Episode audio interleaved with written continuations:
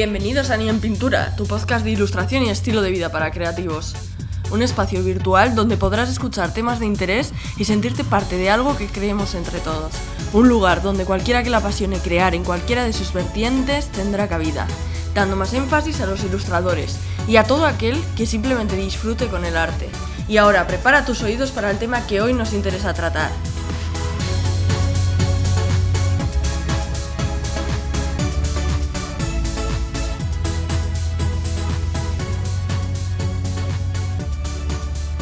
Por fin ha llegado ese momento de la semana en el que decides cogerte tu bebida favorita y relajarte un ratito.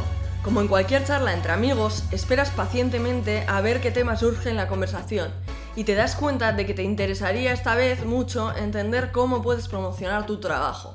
Creo que es un tema muy importante que no podía faltar, así que vamos a ello.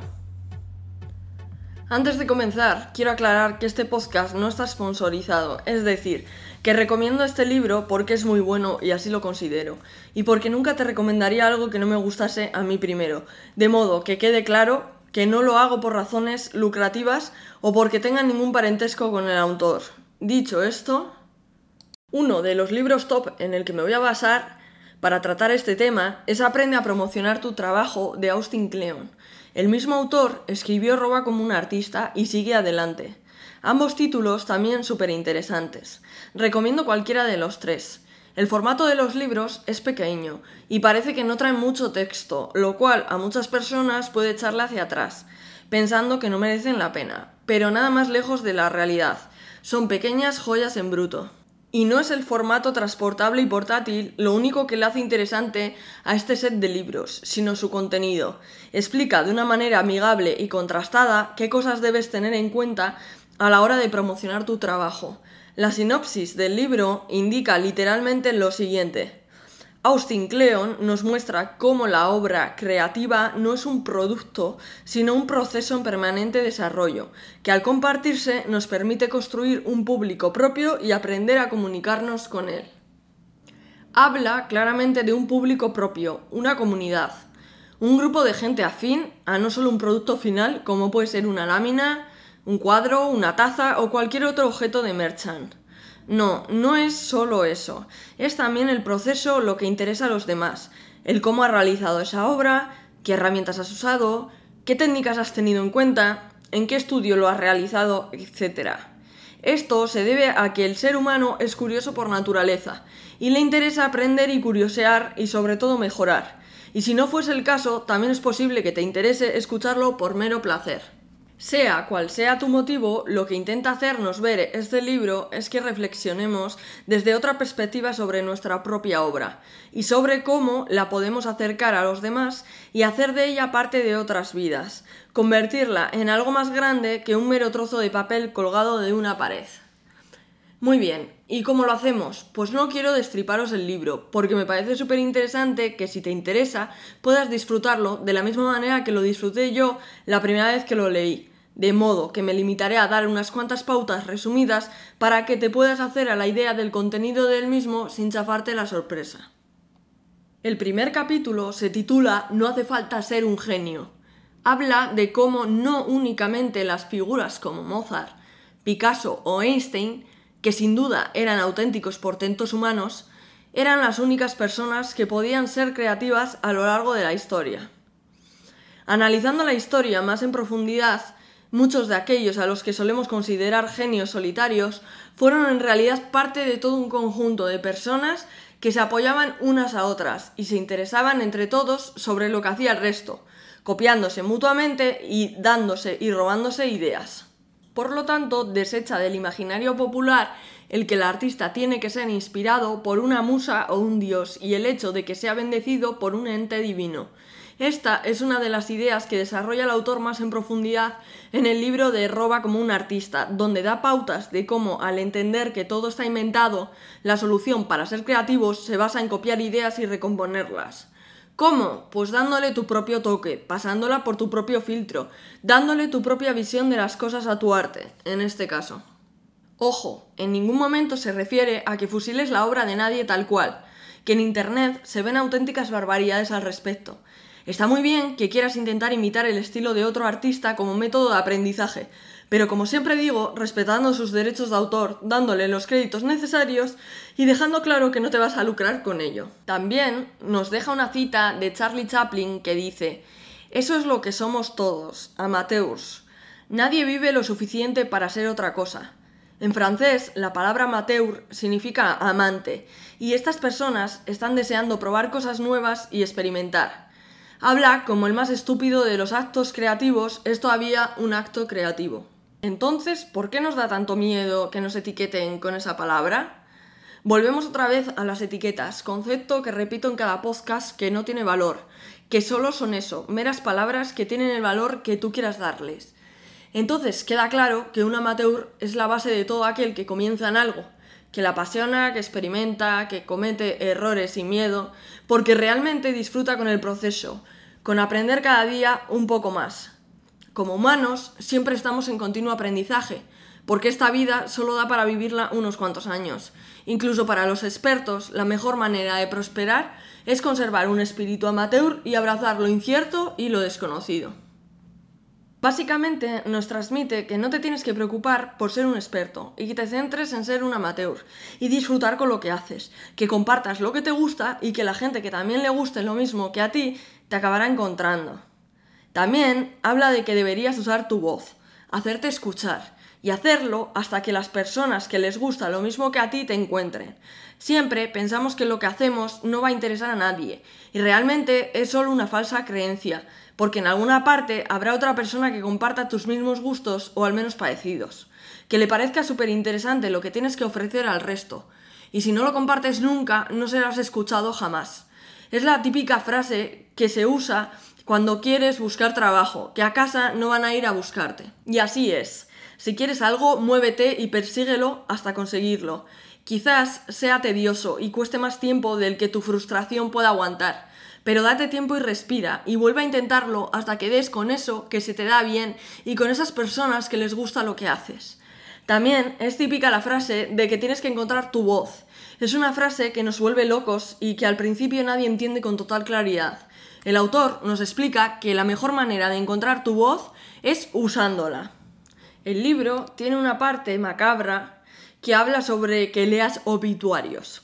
Y tú te quedas en plan, ¿pero qué me está contando? Pues sí, habla de asumir la certeza de nuestra vida, que es pensar en nuestro fin, de tal manera que ayuda a que veas las cosas en perspectiva.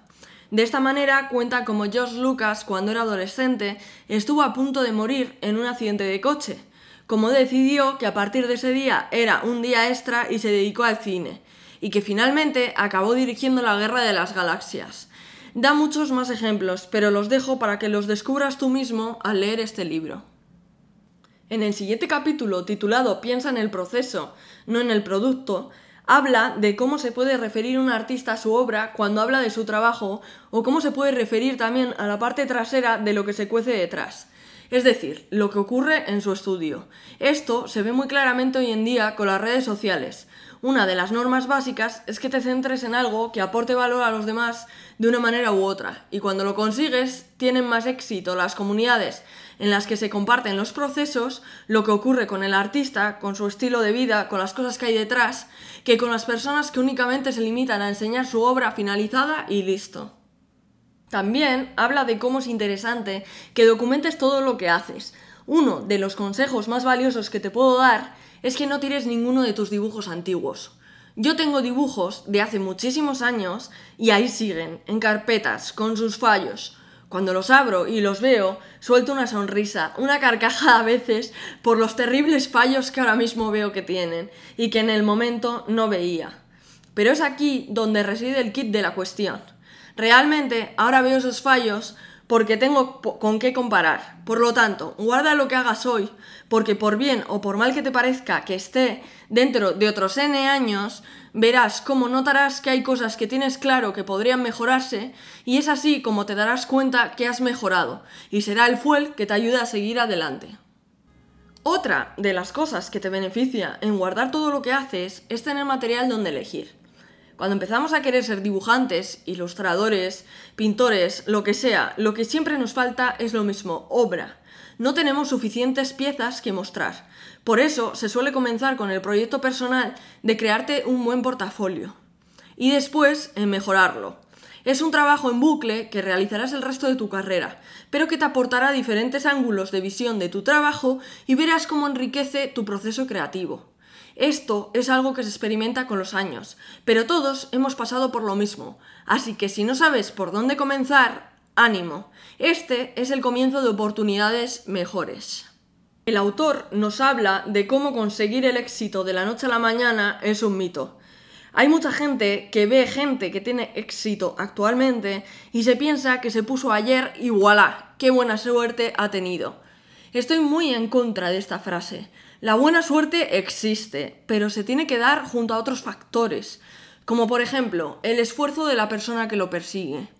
Gente que quizás tú veas que ahora mismo acabas de conocer porque se acaba de hacer viral, pero que realmente lleva formando parte del oficio muchísimos años. Esta parte que solo la persona que ha luchado por ello sabe que existe y que el que te acaba de conocer ahora mismo no tiene ni siquiera en cuenta. Hace no tantos años nos vendían como artistas a personajes con máscara como divinos, como algo inusual y único, y la mayoría de los mortales no funcionamos así. La mayoría de las personas que consiguen el éxito es porque se lo han ganado. Sí, soy consciente que hay casos de personas que han nacido ya con todo hecho, sí, por supuesto, que hay excepciones, como en todo, pero si nos ceñimos a la media, podría decirte que todo aquel que ha conseguido tocar ese éxito es porque ha trabajado muchísimo. Es cierto que puedes esforzarte muchísimo y que no llegue, pues también, tampoco vamos a mentir, pero si por lo que sea se une la suerte con tu trabajo duro y consigues ese éxito, siempre va a existir ese factor de trabajo duro detrás. Por lo tanto, cuando alguien dice a una persona con éxito, Jolín, Qué suerte que te van bien las cosas. No, de suerte nada, chico. Trabajo, esfuerzo, disciplina, dedicación. Pienso que el tema del éxito daría para un podcast entero, porque todo depende de qué es el éxito para nosotros. ¿Qué significa el éxito para ti? ¿Alguna vez te lo has preguntado? Quizás no signifique lo mismo para otra persona. Por lo tanto, es un tema tan peliagudo que no me voy a meter ahora mismo en él. Pero que la idea te quede clara, que detrás de toda buena racha hay trabajo detrás, dedicación y muchas otras cosas más. Quitando excepciones, el éxito no es un regalo. Nos habla también de que no tienes que preocuparte si todo lo que compartes en redes no es perfecto. Incluso te diría que puede ser hasta beneficioso. ¿Por qué? Pues porque al fin y al cabo las personas como humanos, como parte de una sociedad, somos conscientes de que no somos perfectos, de que esa perfección como tal no existe y de que nuestros errores son precisamente lo que nos hace humanos. ¿Conoces acaso a alguien que jamás haya metido la pata? ¿Hay alguien que puedas decir que esté exento de no haber cometido ningún error nunca? Pues no.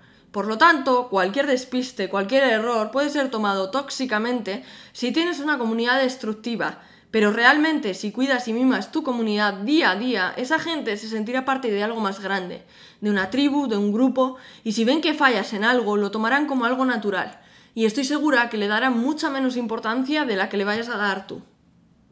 Según otra cita del libro, dice así, un día detrás de otro, suena muy sencillo, y de hecho es sencillo, pero no es fácil, requiere un apoyo increíble y una planificación meticulosa. Estoy totalmente de acuerdo con esta cita también, porque los días van a pasar sí o sí, todo depende de qué decidas tú hacer con ellos. Y no es fácil, porque todos tendremos días de mierda, perdón por ser tan clara. Pero también, si nos planificamos y nos centramos, podremos intentar conseguir lo que tengamos en mente. Centrarnos. Tratar este tema en una sociedad donde la saturación de información está a la orden del día, donde el spam es continuo, donde nos bombean continuamente con noticias con doble sentido, es una tarea un poco complicada.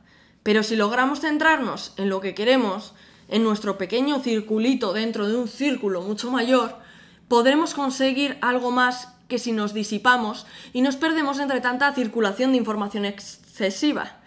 No digo que sea malo que contemos con información, pero hay que saber filtrarla.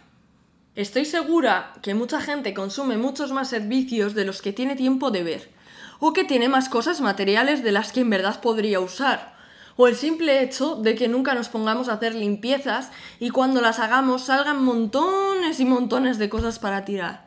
Filtrar, esa es la clave, organizarnos y ordenar nuestras ideas.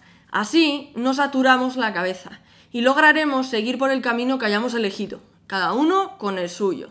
El ejemplar nos invita a que compartamos muestras de trabajo imperfectas, pero que no lo compartamos todo. Comenta que hay una enorme diferencia entre compartir y compartir de más. Dice que compartir es un acto de generosidad. Y como tal, lanzas algo al mundo porque crees que va a interesar o va a resultar de ayuda o interés al que está al otro lado de la pantalla.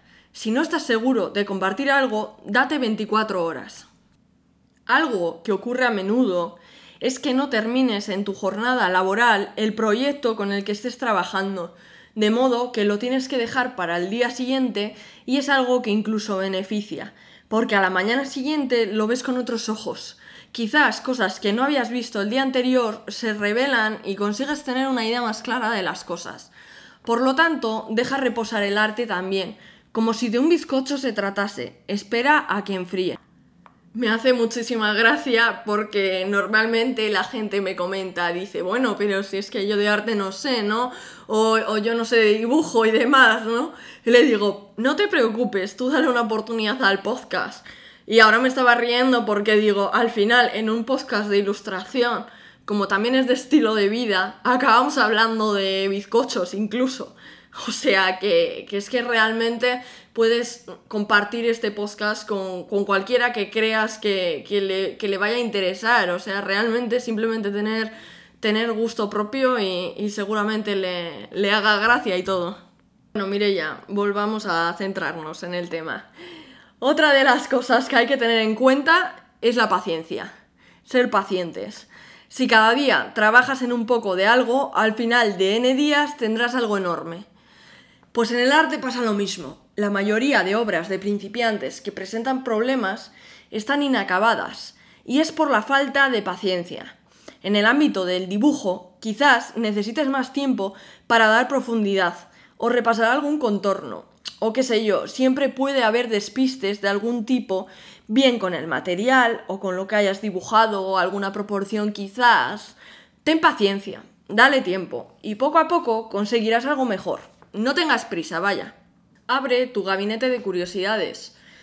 Interesante este apartado, puesto que habla de cómo en cierto modo debemos ser coleccionistas de lo que nos gusta, conocernos a nosotros mismos y tener nuestra propia sala del tesoro, bien sea en carpetas en el ordenador llenas de referencias, bien sea en una estancia física llena de figuras que nos inspiren, bien sea en nuestra cabeza donde has almacenado información sobre una paleta de colores que te encantó de tal o cual película.